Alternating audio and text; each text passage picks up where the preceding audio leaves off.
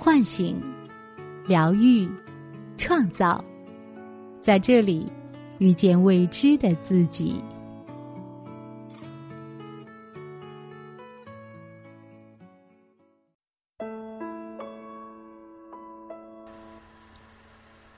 大家好，这里是张德芬空间，我是主播阮阳。此时此刻，我和你在一起。今天要和大家共同分享的主题是：只有用心，才能看到本质。如果我们能够理解安徒生的《皇帝的新衣》为什么可以成为流芳百年的经典，就不难理解。圣埃克苏佩里的小王子为什么可以拥有这样持久的影响力？从一九四三年首次出版发行以来，它已经被翻译成两百多种文字，全球销量过亿册，现在每年仍以百万册的销量持续增长，数次被多个国家搬上电影荧幕。童话这种文学形式。在人们的常识当中，似乎总和简单、幼稚联系着，是小儿科的东西，只能哄哄孩子。很多童话确实如此，但它们只代表最一般或最平庸的水平。有些童话则属于例外情况，它们吸引到了不同年龄、不同国籍、不同文化背景的人，流传久远，影响深刻，于是成为了经典。经典童话往往有一个共同特征，就是他们总能完美的融合童真和深刻，以最富想象力又夸张的笔触，向儿童提供一个有趣的故事，又向成年人展示出了一幅人生真相的画卷。皇帝的新衣做到了这一点，小王子同样做到了这一点。当一个孩子去读它。会被里面神奇的故事所吸引，当一个大人去读它，会被它深刻的哲理所折服。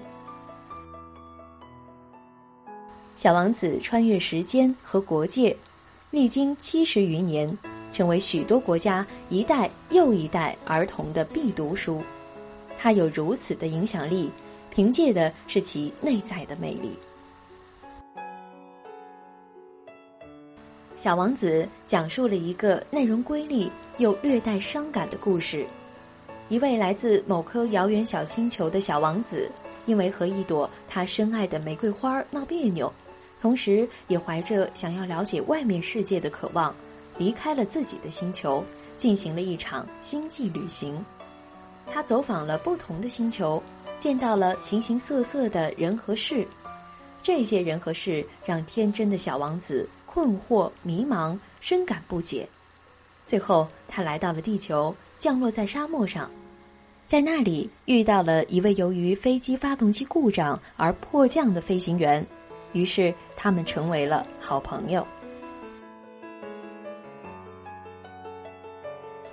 旅行见闻以及和飞行员的交流，让小王子对世界、对生活、对爱有了新的认识。他像一位精灵一样，道出许多人生真谛，同时也让作为成年人但内心保有童真的飞行员重新对生命进行了思考。最终，本不属于地球的小王子带着对生命的感悟，在蛇的帮助下抛弃沉重肉身，以肉体死亡的方式返回自己的星球，去照料他的星球，爱护他的玫瑰花儿。他的飞行员朋友则怀着淡淡的忧伤，想念着这位小朋友，品味着灵魂超脱的欢欣与孤独。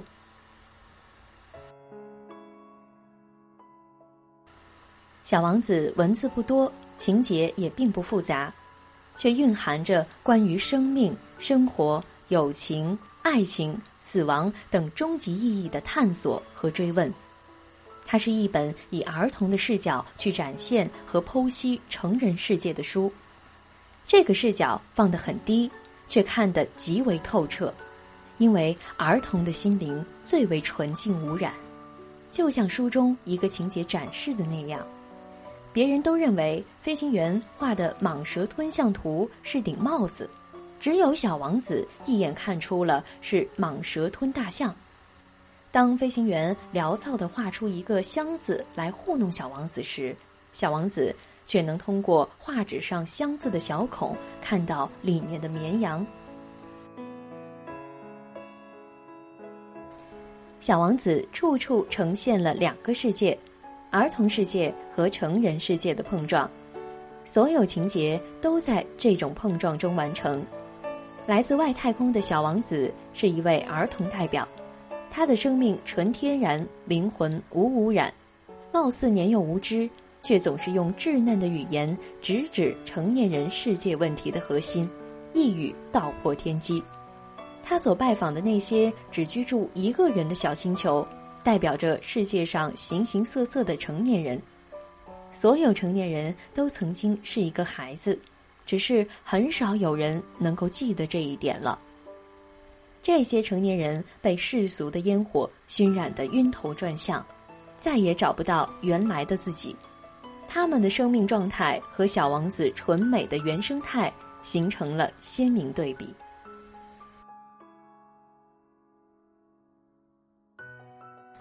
国王热爱权力，需要服从，沉浸在控制欲中，享受着唯我独尊的感觉。无论这种感觉多么虚幻不实，爱虚荣的人存在的价值永远要由外部环境赋予。他背叛真实的自己，去顺应他人或服从规则，以期得到外界的掌声。醉汉行尸走肉般的生活在这个世界上，不满意自己。又为自己的不堪堕落不停的寻找借口，陷入生活的逻辑怪圈中。商人的人生只是为了存进银行的数字，数字越大越好，忙碌于数字的增加，让他从来不曾闻过一次花香，从来不曾抬头看过一眼星空，从来不曾爱过任何一个人。数字不再是实现美好生活的工具，而成为目标本身。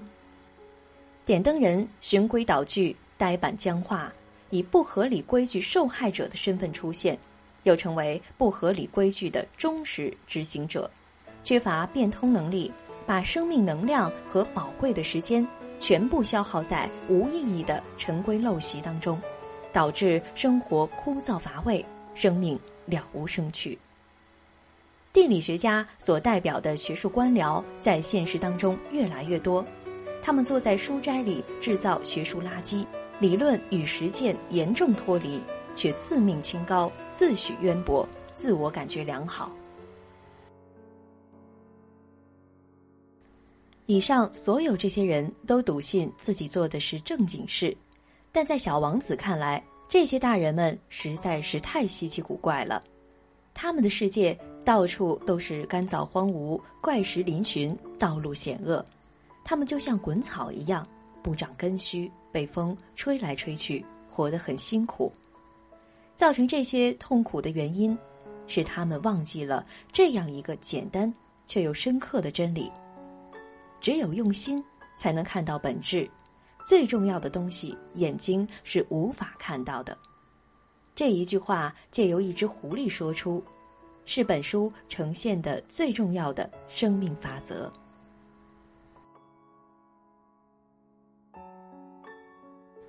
一本书畅销一阵子，可能是炒作或迎合市场的结果；如果能畅销数十年乃至上百年，其品质必定卓越，魅力必定持久。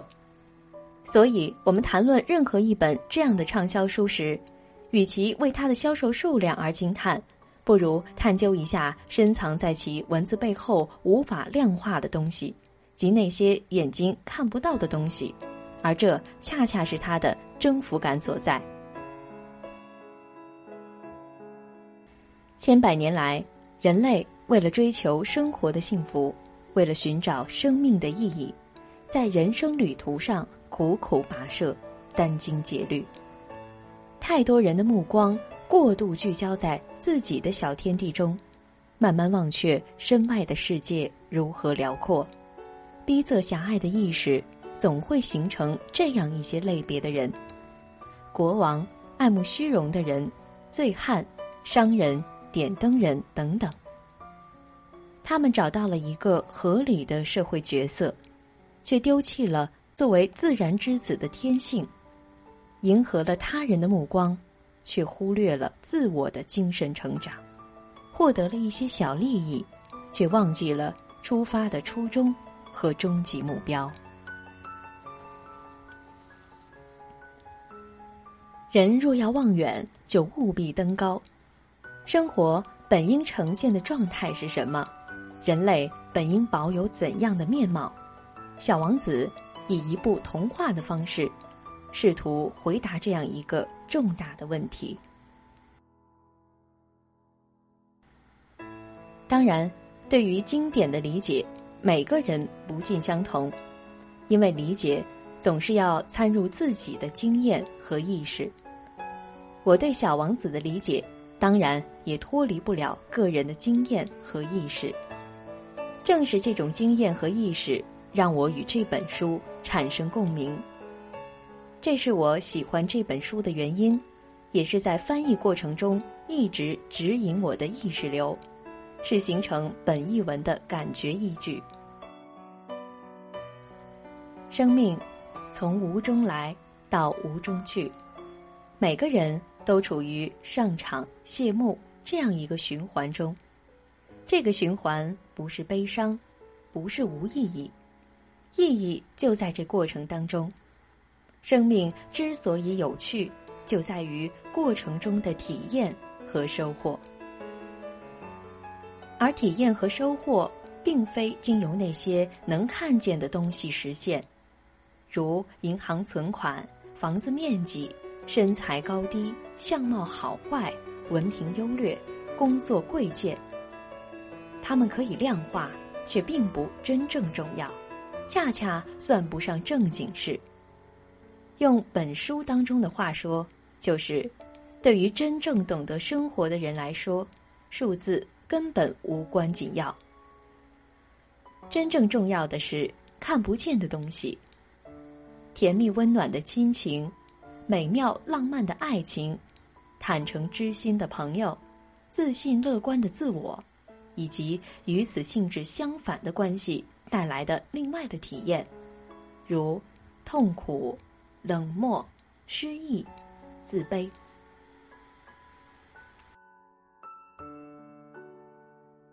生命流转的过程，就是各种关系产生、发展与消亡的过程。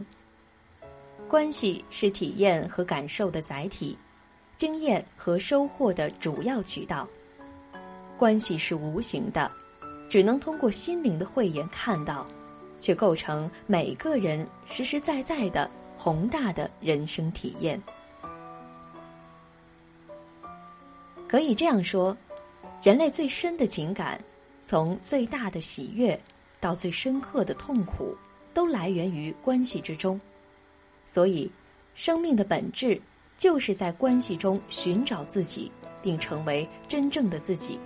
在关系中寻找爱，并成为爱，这是眼睛无法看到的，灵魂却能感受到。这样的寻找和成为，是生命最高的目标，也是最大的收获。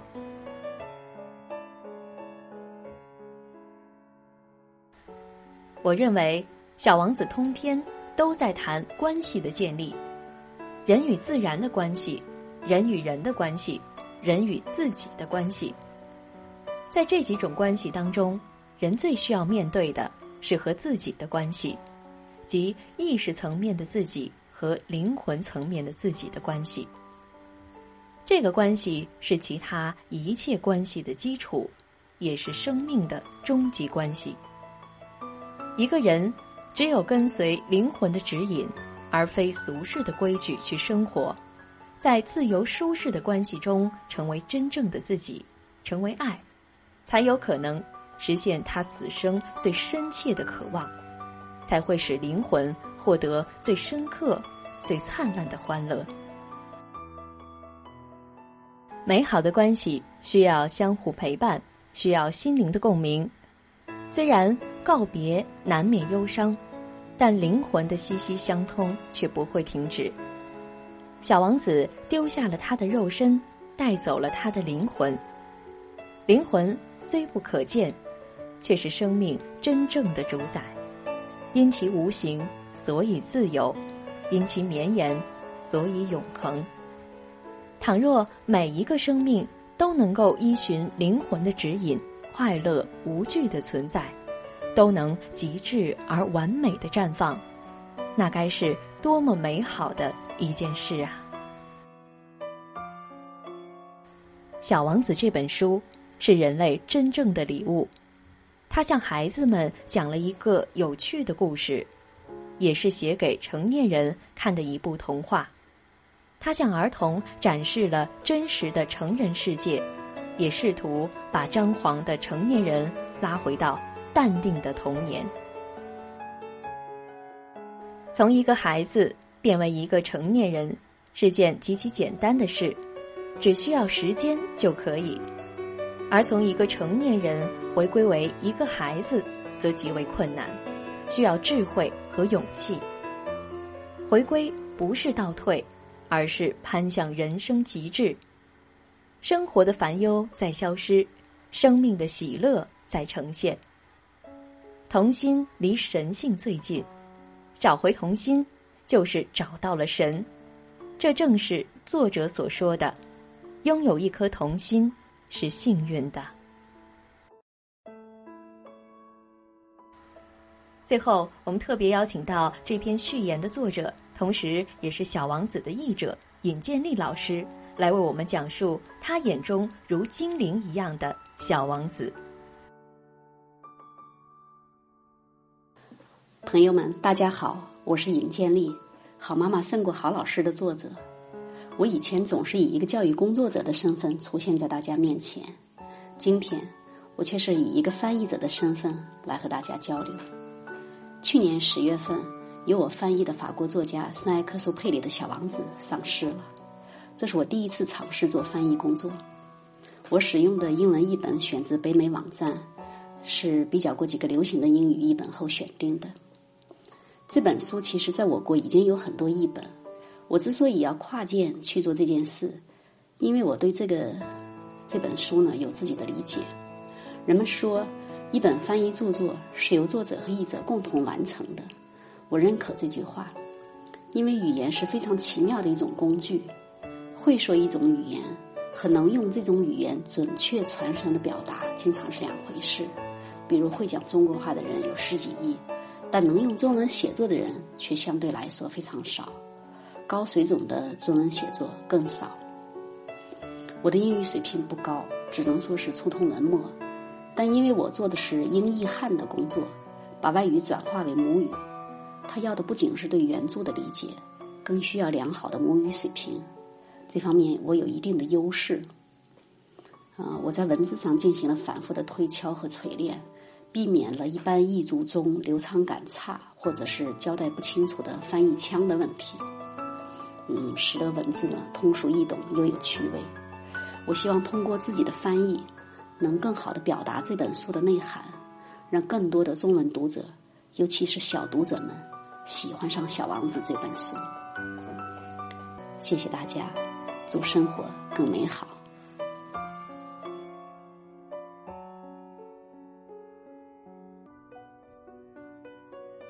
本节目由张德芬空间和喜马拉雅联合出品，更多精彩内容可搜索微信公众号“张德芬”。